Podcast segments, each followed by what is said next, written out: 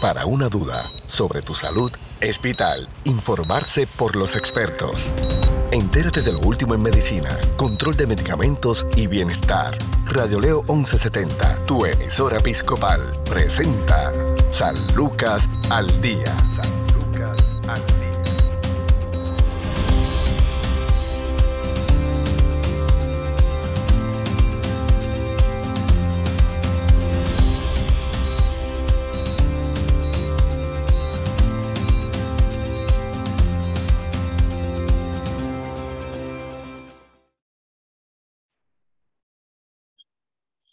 ¿Qué tal amigos? Les saluda la periodista Sandra Torres Guzmán. Esto es San Lucas al Día, el programa del Sistema de Salud Episcopal. Hoy nos acompaña Nadine López, supervisora de Trabajo Médico Social de Hospicio Home Care San Lucas. Saludos Nadine.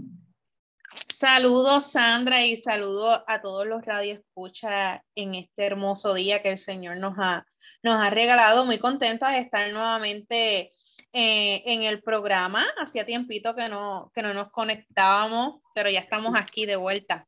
Ciertamente, ciertamente. Oye, nos traes hoy, eh, ya llevamos un rato con la pandemia del COVID-19 y recuerdo que de los primeros programas que, que grabamos, eh, precisamente fue que se pusieron al público, fue sobre este encierro que de momento le cambió la vida al mundo entero, sobre todo a la población de la tercera edad. Y nos trajiste eh, un tema muy interesante que es sobre el síndrome de la cabaña, que quisiéramos retomarlo ante eh, esta nueva realidad. A veces pensamos que eh, esto se iba a acabar de un momento a otro y se ha ido extendiendo y la realidad es que es una nueva manera de vivir ¿Qué es el síndrome de la cabaña? Mira, Sandra, ciertamente, ¿verdad? Desde un inicio lo estábamos tocando, el síndrome de la cabaña, todo lo que representaba, eh, pero nos hemos dado cuenta que esta pandemia, más que trastocar la salud física de, los seres humanos, trastocó y trastoca mucho la, la condición y su estado emocional y mental. Y hacia eso es que nos estamos dirigiendo para educar a la población sobre lo que es el síndrome de la cabaña, la repercusión que tiene en el estado emocional y mental de cada individuo y lo que repercute este esta, este encierro que ha provocado la pandemia en todo este tiempo. Así que el síndrome de la cabaña más bien es un término que está bien reciente en la psicología y reciente me refiero a, desde cuando surgió todo esto de la pandemia, pero que se ha estudiado en personas que han vivido una, priva, una privacidad o que han sido restringidos de su libertad personas como te puedo dar ejemplo, eh, confinados que han estado mucho tiempo en la cárcel, personas que han sido secuestradas, personas que han estado en hospitales por largos tiempos. Este tipo de personas que han experimentado esta experiencia, pues han generado una sintomatología que más adelante la vamos a estar discutiendo y han generado lo que se le conoce el síndrome de la cabaña. Es este... Eh, se conoce más bien por el conjunto de unos síntomas asociados a lo que es la ansiedad, el miedo, la inseguridad, la fobia a estar en lugares abiertos o palpitaciones extremas. Sabemos que cuando nosotros sentimos algún miedo o alguna inseguridad en algún lugar eh, predeterminado, nuestras manos comienzan a sudar nos ponemos a temblar, ese miedo extremo, porque sabemos o hemos identificado de que nuestra vida está en riesgo, que nuestra seguridad está en riesgo, estos síntomas se pueden estar presentando. Y lo, lo experimenta mayormente esa persona que cuando sale de ese encierro, después de haber estado tanto tiempo en ese espacio cerrado, entiende que no se siente seguro y comienza a presentar estos síntomas. El síndrome de la cabaña no es una patología, pero si estos síntomas que se pueden estar presentando en las personas no se trabajan correctamente y no se trabajan a tiempo, puede estar paulatinamente o en un tiempo más prolongado puede estar presentando, pues se puede estar convirtiendo en un trastorno de salud mental, un postraumático, una ansiedad generalizada, etcétera. Que por eso es que nosotros eh, tenemos esa responsabilidad de educar a nuestra población, de decirle, mira, no es malo sentir miedo porque todos, cuando se generó la pandemia, todos en algún momento dado sentimos miedo y nos, sentimos inseguros. Nos sentimos, ¿verdad? decíamos, mira, el lugar más seguro para nosotros estar y era lo, lo que nosotros eh, promovíamos en las educaciones que nos mantuviéramos en nuestras casas, ¿verdad? En, un lugar donde estuviéramos seguros, donde ese contacto, esa socialización no fuera menos de seis pies de distancia. Entonces, a esto le, le añadimos, ¿verdad? Que los seres humanos estamos creados y hemos sido desarrollados para socializar y la socialización es parte de nuestro desarrollo humano. Así que cuando esto se dio, cuando esto comenzó a surgir, pues era normal de que el ser humano presentara miedo, inseguridad, fobia al estar en lugares, ¿verdad?, donde había aglomeración. Pero cuando vamos a identificar que ya este síndrome se está cuajando, como yo digo, es cuando estos miedos y esta inseguridad y esta fobia sobrepasa lo normal. Cuando vemos ya que este miedo está siendo más normal de lo que podremos determinar. Cuando vemos que la inseguridad no es tan solo en aglomeraciones, sino es hasta el recibir familia, el que no quiero nadie a mi lado, el que me pongo a temblar, me pongo a sudar, eh, entro en pánico, lloro, no puedo dormir, cuando ya eso está afectando mi calidad de vida, está afectando mis emociones, mi mente, ahí es donde nosotros entendemos, ¿verdad? Y los profesionales de la conducta humana recomiendan que es momento de buscar ayuda, de que ya eso no lo podemos generalizar ni normalizar en nuestra conducta. Así que básicamente, como a modo de introducción, el en eso. Y cabe señalar, ¿verdad?, que esto más bien surge desde el siglo XX, donde su nombre inicial le llamaban la fiebre de la cabaña, ya que en esa época muchos colonos en Estados Unidos, americanos, tenían que pasar largas temporadas de invierno en sus cabañas y experimentaban estos síntomas que habíamos mencionado, el, síntoma de ansiedad, de depresión, de sensación de enjaulamiento, porque los colonos muchas veces para protegerse del frío, ¿verdad? Tenían que estar encerrados en sus cabañas y de ahí es que surge y le dan el nombre de ese síndrome de la cabaña que al principio se conocía como la fiebre de la cabaña y muchos de, de los colonos americanos pues experimentaban estos síntomas que mencionamos. Sabemos, Sandra, que en estos tiempos que estamos viviendo ya ha surgido un poquito más de libertad, ¿verdad? Pero no podemos dejar a un lado que nosotros tenemos una de las poblaciones más vulnerables que estaban, que están eh, en esta pandemia, porque la pandemia no se ha, no, no ha, no ha bajado, ¿verdad? No, la guardia no la podemos bajar sí han bajado los casos de contagio por las medidas que, se han implementado, pero el virus sigue latente y si no nos cuidamos, estamos expuestos. Así que una de las poblaciones más vulnerables que tenemos es nuestros adultos mayores y es por eso que hoy queremos educar a nuestra población sobre lo que es este síndrome, cómo lo podemos eh, identificar cómo lo podemos trabajar y las recomendaciones que le vamos a dar, no tan solo a nuestros adultos mayores, sino también a los cuidadores que están a cargo o que son responsables de manejar el cuidado directo de un adulto mayor. La, la situación sigue siendo delicada, Nadlin, eh, no tan solo, ¿verdad? Sobre todo, pues quieres traerlo a la, a la población de adulto mayor, pero vemos cierto, cierto sector eh, que también eh, es joven En este caso, pues se han entretenido eh, con videojuegos, se han entretenido en su propio mundo e incluso no salen de sus propias habitaciones.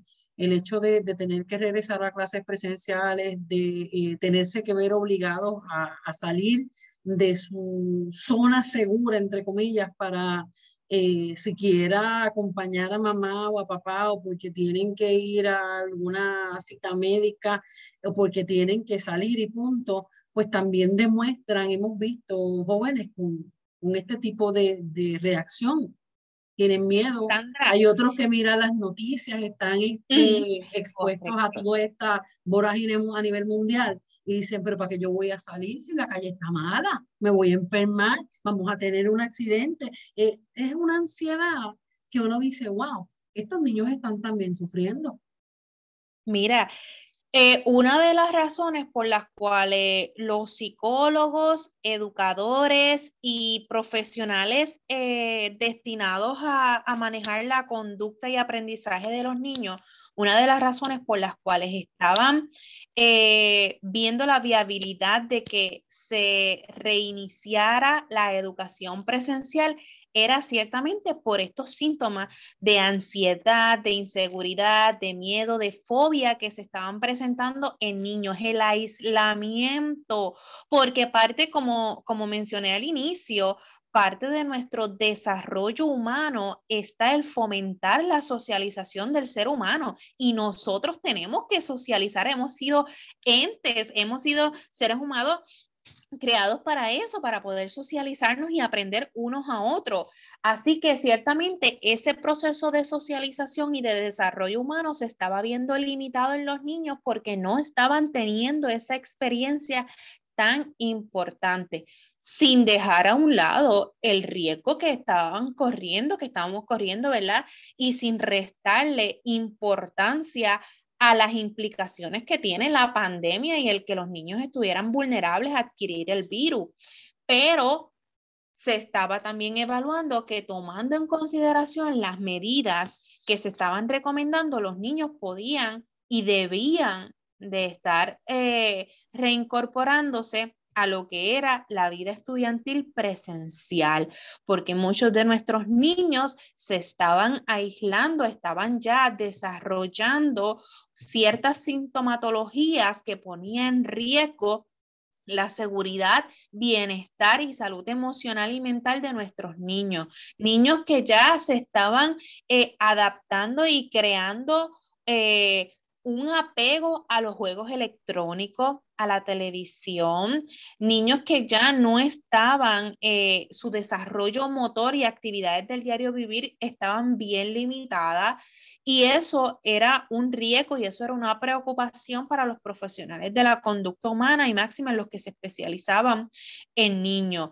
Y no es tan solo para los adultos mayores, ni para los niños, también tenemos jóvenes, tenemos adultos que también esto representó eh, un choque en el área emocional y mental. Tenemos, sabemos que mucho eh, cuando esto inició, nos dieron la modalidad de trabajar virtual o trabajar remoto y muchas de las personas el único lugar donde confraternizaban o con quien socializaban eran con las personas de su trabajo.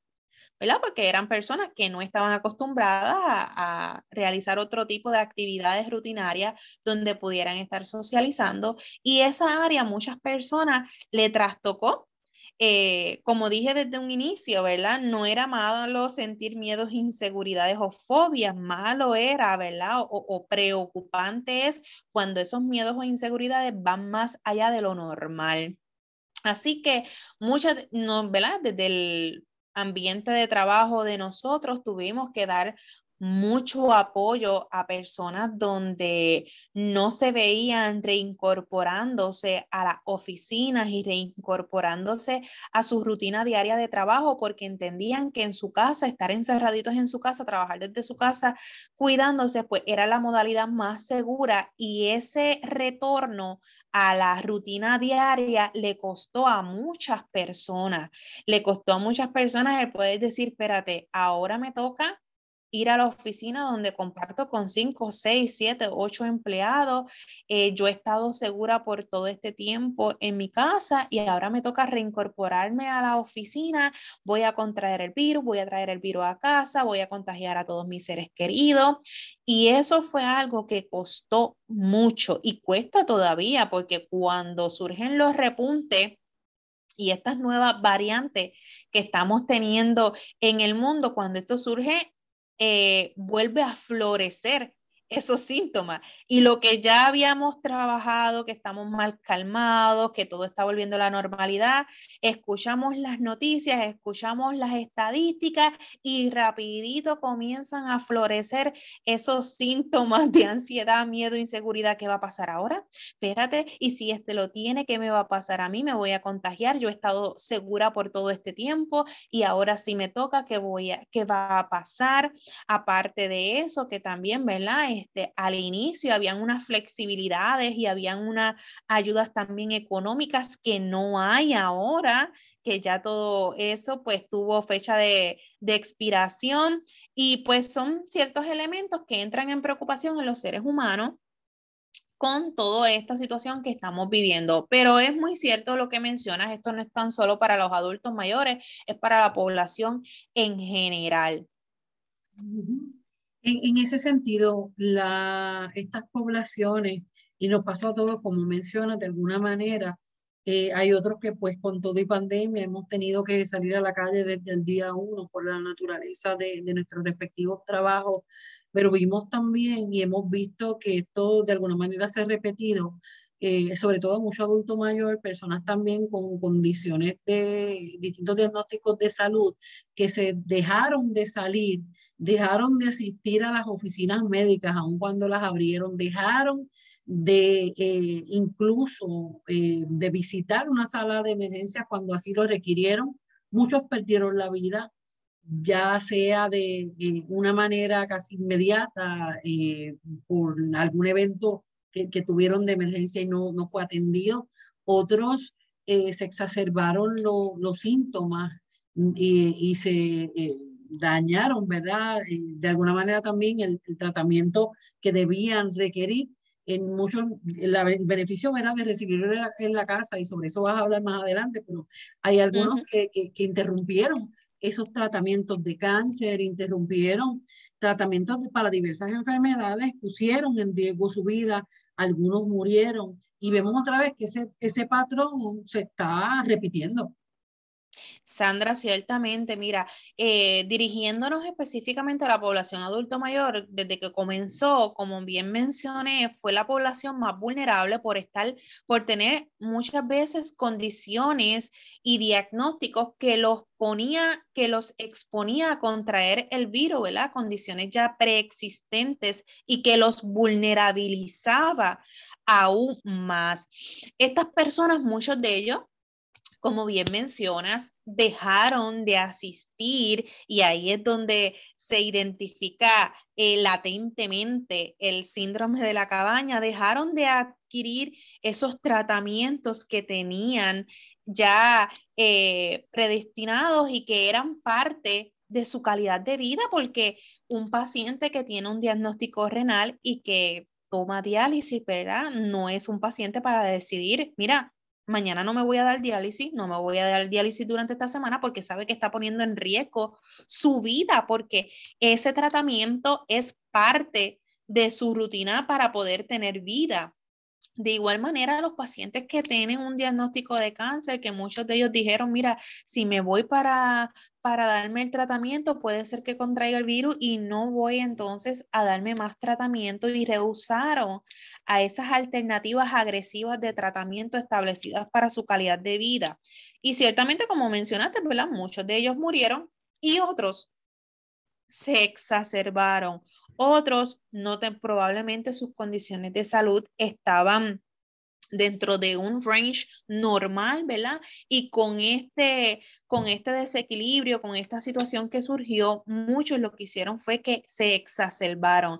Tenemos muchos pacientes que dejaron eh, tratamientos rutinarios con especialistas que aún teniendo la necesidad de visitar una sala de emergencia, dejaron a un lado y se, se complicaron en sus hogares y triste y lamentablemente perdieron su vida. Por esto, ciertamente por esto, por tener miedo a la exposición de contraer el virus. No podemos dejar a un lado, Sandra, que también al inicio teníamos una realidad y era que todavía no contábamos con una vacuna, que no contábamos con un tratamiento específico para tratar el virus. Pero que nos topamos que aún con la vacuna, aún con los tratamientos y con las medidas de precaución, aún vemos gente que no quieren recurrir a sus tratamientos, que no quieren recurrir a la visita con sus especialistas por miedo a contraer el virus. Y estas son las personas a las cuales nosotros podemos identificar que pueden estar atravesando por el síndrome de la cabaña, porque esos miedos van más allá de lo normal, limitando la accesibilidad y limitando ese, ese cuidado que necesita ese adulto mayor. Eh, tenemos estas personas que están en el área de la salud, pero como trabajadora social de, servicios de salud en el hogar, también nos dimos con una dinámica bien peculiar y fue que tenemos esta familia donde el cuidado de este adulto mayor está a cargo de cuatro hijos, por darte un ejemplo, ¿verdad? Para que podamos entender la dinámica. Está a cargo de estos cuatro hijos, pero con todo esto de la pandemia, estos tres hijos se encerraron en sus casas y le delegaron el cuidado solamente a un cuidador, al que estaba o al que vivía bajo ese mismo techo, utilizando como, no quiero utilizar la palabra excusa, ¿verdad? Para que no se vea tan, tan despectiva, pero utilizando como mecanismo de defensa el que no puedo ir a cuidar a papi o a mami para no contagiarlo. Pero ¿qué estaba pasando entonces? Que yo tengo un solo cuidador drenado, porque está asumiendo el cuidado 24/7, no está recibiendo ayuda de sus redes de apoyo. Eh, vamos a ponerle también que dejó a un lado sus tratamientos, dejó a un lado su familia, dejó a un lado el proceso de socializar y compartir con otras redes de apoyo, lo que vulnerabilizaba a este cuidador aún más. En casos extremos, vimos como cuidadores eh, se fueron en unas crisis donde tuvieron que ser internados, donde tuvieron que recibir ayuda médica de emergencia y, y esa otra familia pues no tuvo más remedio, ¿verdad? Que buscar otro cuidador que asumiera el cuidado de ese adulto mayor. Y vimos cómo nuestros cuidadores primarios sufrieron directamente el impacto de este, de este de esta pandemia, de este proceso de miedo, de ansiedad, de inseguridad, de fobia, cómo se vio trastocado la seguridad y cuidado directo de nuestros adultos mayores, Sandra. No podemos dejar a un lado también que fueron nuestros cuidadores, pero nuestros adultos mayores. Vamos a tomar el ejemplo de los que estaban en hogares de cuido, donde se les restringió por por seguridad la accesibilidad y visita de sus seres queridos que estaban acostumbrados a recibir diario, semanal, quincenal o mensual esa visita de su ser querido, que aún estando en un lugar completamente diferente y en muchas ocasiones desconocido, para nuestro adulto mayor porque estoy conviviendo con gente que no es de mi núcleo familiar. Y este proceso de adaptación a este nuevo ambiente me ha costado y a eso le sumamos que mis familiares no me pueden venir a ver ciertamente nuestros adultos mayores también sufrieron ese impacto emocional en este aislamiento y que fue un impacto que no ha pasado, Sandra, porque inició en tiempo de pandemia hace dos años, pero nosotros estamos viendo el impacto a nivel emocional y mental ahora cuando muchas de esas condiciones se han exacerbado que muchas veces no tienen remedio no tienen, ¿verdad? Este, un, tratamiento para poder eliminar, sino para mantener ya ese, ese diagnóstico o esa condición que han tenido y ciertamente son personas que se han trastocado y que han vivido directamente ese impacto de los miedos excesivos al confraternizar y socializar. Y nuestros adultos mayores no han estado exentos de esta situación. Y le podemos también añadir que tenemos adultos, tenemos adultos mayores que han recurrido a estrategias de afrontamiento menos positivas. Y me vas a preguntar, pero ¿A qué te refieres a menos positiva? Tenemos adultos que para manejar esa ansiedad, ese estrés, recurrieron al consumo de alcohol, recurrieron al consumo de sustancias controladas y en vez de trabajar la situación, lo que hicieron fue que la exacerbaron. Tenemos adultos mayores donde para minimizar esa tristeza, esa ansiedad, ese estrés, lo trabajaban consumiendo dos o tres cervecitas al día o consumiendo sustancias controladas, ya sea pastillas, ya sea benzodiazepina, ya sea eh, marihuana, cocaína, heroína, etcétera. Vemos cómo eso agravó, en vez de, de trabajarse, lo que hizo fue que se agravó la situación representando un riesgo directo a la salud tanto física, mental y emocional de nuestros adultos mayores. Así que es fundamental seguir conectado a, las recomendaciones que dan los profesionales de la conducta humana y que para mejorar ese estado mental y emocional es importante nosotros poder asumir responsabilidad y seguir recomendaciones. ¿Qué recomendaciones? Y, y, sobre las recomendaciones nos vas a hablar luego de esta pausa en San Lucas al día. Hoy estamos con Narlene López, supervisora de trabajo, trabajo médico social de Home Care y Oficio San Lucas. Tu salud no se detiene. Al igual tu programa, San Lucas al Día, por Radio Leo 1170M, tu emisora episcopal. Somos parte de tu vida. A partir de la aparición del COVID-19, el mundo tuvo un giro drástico que generó cambios a nivel social y personal que han afectado de manera distinta a cada uno. El cambio más abrupto fue iniciar una cuarentena que obligó a muchos a permanecer semanas e incluso meses en sus casas sin tener la oportunidad de realizar las rutinas diarias de antes, poder convivir con sus seres queridos o salir a realizar actividades de recreación o distracción. Si bien la cuarentena y el distanciamiento social son componentes fundamentales para reducir exitosamente los niveles de contagios, se han reportado afecciones psicológicas y mentales a causa de la pandemia por el COVID-19 y en especial por el confinamiento. De otra parte, gracias a estas medidas hubo una disminución en contagios, además una creciente necesidad de reactivar la economía mundial. Las medidas de restricción disminuyeron, llevando a las personas a retomar sus vidas a partir de la nueva normalidad, es decir, evitando sitios con demasiada gente, lavarse constantemente las manos, el uso constante de mascarillas, entre otras. Sin embargo, se registraron altos niveles de miedo por el riesgo al contagio, generando angustia, estrés, ansiedad e inseguridad de salir de sus casas. A este fenómeno se le conoce como el síndrome de la cabaña, término que si bien aún no se ha identificado en algún manual de diagnóstico, ha tenido un creciente número de investigaciones es definido como un estado emocional pasajero que se desencadena por el aislamiento o confinamiento por un largo periodo de tiempo. Su origen se reporta a inicios del siglo XX debido a que los cazadores que pasaban un periodo extenso en sus cabañas reportaban miedo intenso a la hora de poder salir de ella, repercutiendo en la salud mental, emocional, física y cognitiva. Algo similar sucedió a partir del confinamiento obligatorio por la pandemia, que al inicio causó síntomas de ansiedad, estrés, depresión, trastornos de sueño, incertidumbre, frustración, falta de concentración, entre otras, y que al terminar el periodo de cuarentena prolongado también generó estos síntomas combinados con un miedo y angustia intensos de peligro real al contagio al momento de salir de casa y retomar las actividades diarias como ir a trabajar, hacer compras, usar el transporte público, entre otras.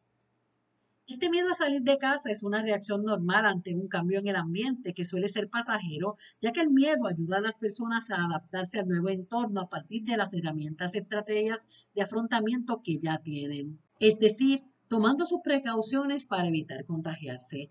Además, las personas identifican su casa como un lugar seguro, cómodo y confortable, donde infectarse por COVID-19 es poco probable. Otras personas la ven como una oportunidad de aplazar el afrontarse con algunos desafíos y factores estresantes ya que da la sensación de que todo se mantiene en un estado de pausa. Sin embargo, cuando los síntomas del miedo y angustia son persistentes, pueden generar problemas a las personas en su vida cotidiana, afectando la funcionalidad en el ámbito laboral, social, familiar y académico, debido a que evitan o no salen de sus casas para sus actividades de rutina o vida cotidiana, como es ir a trabajar, ir a hacer compras, botar la basura, pasear a sus mascotas. En este caso, es necesaria la atención de un profesional de la salud mental que brinde apoyo y herramientas útiles para afrontar de forma adecuada las situaciones.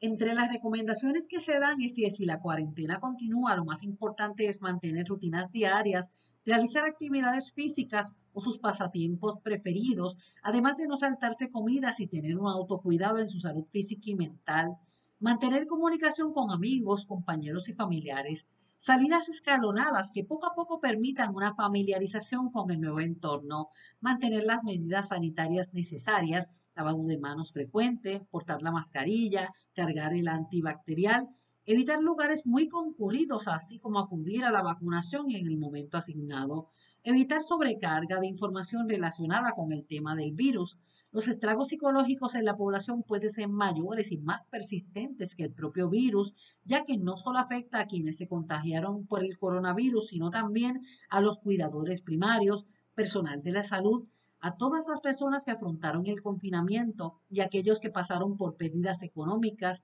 laborales o de seres queridos. Por esta razón, mantener una salud mental estable es la clave para poder sobrellevar y afrontar situaciones de estrés, ansiedad y miedo como la actual pandemia. Esto es San Lucas al Día. Informarse sobre el cuidado de tu salud es sentirse seguro. Continúa su programa de especialistas San Lucas al Día, también a través de radioleo1170.com.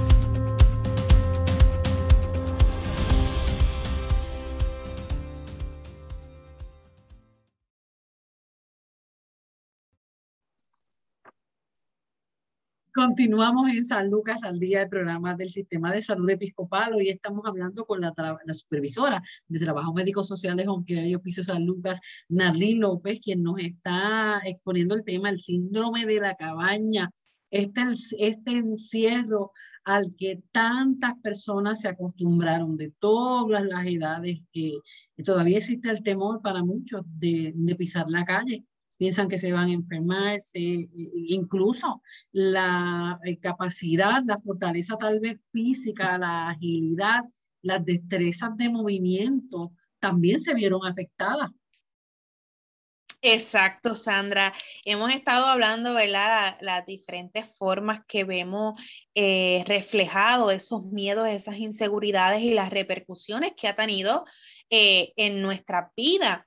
Pero está bien, las identificamos, sabemos que eso no es normal, sabemos que eso afecta nuestra salud física, mental y emocional, pero ¿cómo podemos trabajarlo? Pues mira, en algunos casos, ¿verdad? Cuando vemos que esto está comenzando, cuando vemos que ya yo no puedo dormir, que mi alimentación se está viendo afectada, que los miedos eh, son excesivos. Cuando esto está comenzando, eh, muchas veces se puede solucionar con técnicas de relajación y técnicas de respiración. Siempre yo les recomiendo a, mis, a mis participantes y a mis pacientes, mira, tómate un minuto para tú poder pensar, analizar dónde yo estoy, analiza y evalúa el riesgo. Espérate, si me pongo mi mascarilla, si me protejo, no voy a contraer el virus si mantengo ese distanciamiento físico de seis pies de distancia, si mantengo la higiene adecuada de manos,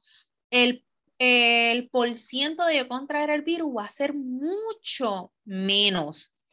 Eh, pero cuando ya esto no da resultado, cuando ya yo siento que aunque yo piense, piense y analice riesgo como quiera, continúo sintiendo el miedo, pues ya ahí es recomendable ¿verdad? buscar ayuda de un profesional de la salud. Siempre le digo a los cuidadores y exhorto a las familias si ves algún familiar o identifica de que está presentando estos síntomas de miedo extremo, de inseguridad, de, fobia, de ansiedad, de que no pueden dormir por ese miedo intenso, mira, vamos a ir trabajando un plan donde esa persona pueda salir de su encierro y pueda salir de ese ambiente al cual se ha arraigado de que su ambiente seguro, vamos a ir trabajando poco a poco, pero no puede ser de inmediato. Siempre le doy el ejemplo, mira, no puede ser que yo eh, para poder exponerlo a que pueda tener contacto con, con la sociedad, mira, vente, vamos a ir a un quinceañero.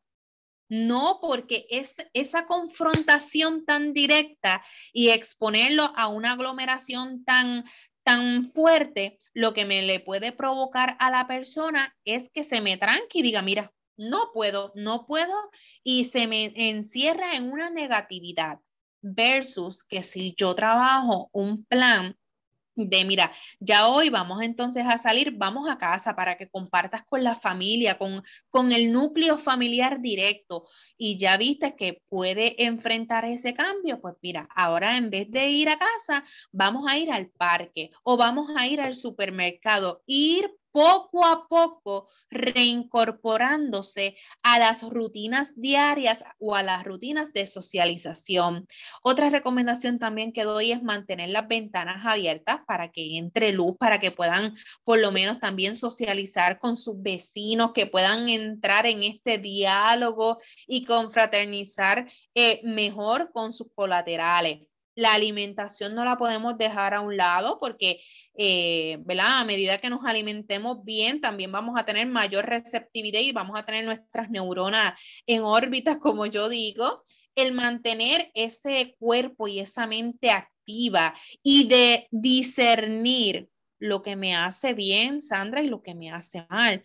Yo soy una, soy profesional de la conducta y yo he, he identificado que el estar constantemente expuesta a, fuentes de información, ya sea redes sociales o noticias, a mí en el estado emocional me hace mal. ¿Por qué? Porque la mente es bien poderosa, Sandra. Pues si ya yo identifico que el estar expuesta constantemente, porque no quiere decir que, que me tenga que, que aislar completamente de las redes, porque si yo no estoy informada, ¿cómo voy a educar a, mi población? Yo tengo que estar informada, pero yo tengo que saber identificar qué es lo que me hace bien y qué es lo que me hace mal. Por ejemplo, yo no puedo ver noticias a las 11 de la noche, porque el yo acostarme y ver noticias negativas hace que mi sueño se vea interrumpido. Por ende, veo las noticias en la mañana. Y así sucesivamente vemos cómo personas creaban o crean miedos extremos porque están constantemente expuestas a noticias y muchas veces son noticias falsas que no son de fuente eh, verdadera o validada y crean unos miedos extremos por estar tan frecuentemente expuesto al estar encerrado, su única fuente de socialización son las redes sociales o es la televisión o es la radio, y comienzan a crear estos miedos extremos. Así que siempre les recomendamos a que busque fuentes eh, verdaderas de información y que sepa identificar a qué hora específicamente e, esa adquisición de información no me hace daño. Así que es bien importante de que mantengan, ¿verdad? Ese discernimiento. Y no cabe, ¿verdad? No puedo dejar a un lado el que si usted identifica ya que esas recomendaciones no le hace bien y como quiera eh, sigue presentando estos miedos, estas ansiedades, busque ayuda profesional. El hablar con un profesional de la conducta humana no le da y no le resta nada. Al contrario, lo hace más fuerte porque usted está reconociendo una debilidad. Todo el mundo, todo ser humano tiene fortalezas y tiene debilidades. No es malo buscar ayuda.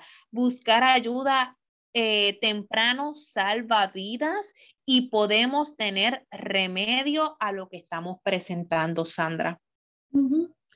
En ese aspecto, los cuidadores, eh, ¿qué papel, qué función juegan eh, en este caso? A veces son los cuidadores mismos los que tienen miedo. Exacto, por eso siempre le decimos a la familia, porque la, familia juega un rol sumamente eh, importante en este desarrollo. Cuanto más clara y más calmada les traigamos la información a, nuestro, a nuestros adultos mayores, mucho mejor. Estar informados sobre cuál es ese riesgo que existe actualmente y que están protegidos ¿verdad? por las medidas de, de precaución que, que, se implementan, no obligar, y volvemos a decir, ¿verdad? No obligar a nuestros adultos mayores a salir a exponerse a, a socializaciones aglomeradas, hablar con ellos sobre, sobre el problema real que existe, mantenerse educado y sobre todo hablar, no se calle. Siempre le digo a mis cuidadores, mira, si tú tienes miedo, si tú tienes inseguridad, si tú tienes algo que te preocupa, porque preocupaciones siempre van a existir, lo importante es que lo ventiles, que lo hables, que lo expreses y que lo expreses a personas que realmente van a ser de apoyo para ti, no a personas que no conocen nada de la situación y que no van a aportar nada productivo. Y sobre todo que la familia también entienda que esto es una responsabilidad no de un solo hijo, no de un solo, es responsabilidad de todos, porque según se quema uno, se quema el otro.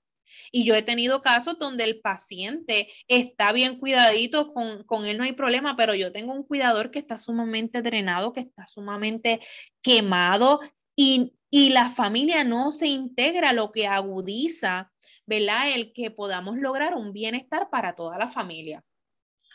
Nardín, gracias por, por el tiempo que siempre dedicas para llevar esta información tan importante a nuestros oyentes. Eh, los servicios de, de home care y oficios San Lucas eh, pueden ayudar a, a, solucionar o por lo menos aliviar estas crisis que hay ahora mismo a nivel familiar.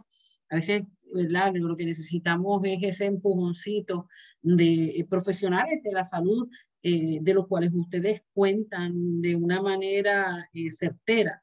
Es una gran familia de profesionales que llegan a las casas que pueden también ayudar a disipar un poco estos temores. Para más información sobre los servicios que ustedes proveen, ¿a dónde pueden comunicarse? Claro que sí, Sandra. Para mayor información sobre este u otros temas, dirigidos al área de la salud se pueden estar comunicando con nosotros al 1-800-981-0054 o a través de cualquiera de nuestras plataformas digitales, a través de Instagram, a través de Facebook, YouTube o nuestra página oficial oficihomecaresanlucas.com. Gracias siempre a la supervisora de trabajo, trabajo médico social de Home Care y Oficio San Lucas, Narlí López. Hasta que esta edición de San Lucas al día, recuerde que tiene una cita con nosotros de lunes a viernes a la una de la tarde en Radio León 1170M y también puede buscar por rara voz la eh, aplicación Spotify. Usted accede a San Lucas al día y ahí podrá elegir una gama de temas relacionados con el tema de la salud eh, dedicados a usted. Bueno, estuvo con ustedes Sandra Torres Guzmán. Bendiciones. Si desea más información sobre su programa San Lucas al Día, puedes encontrarnos en Facebook, Radio Leo 1170M o en Centro Médico Episcopal San Lucas. Haga sus anotaciones y conéctese con su programa San Lucas al Día.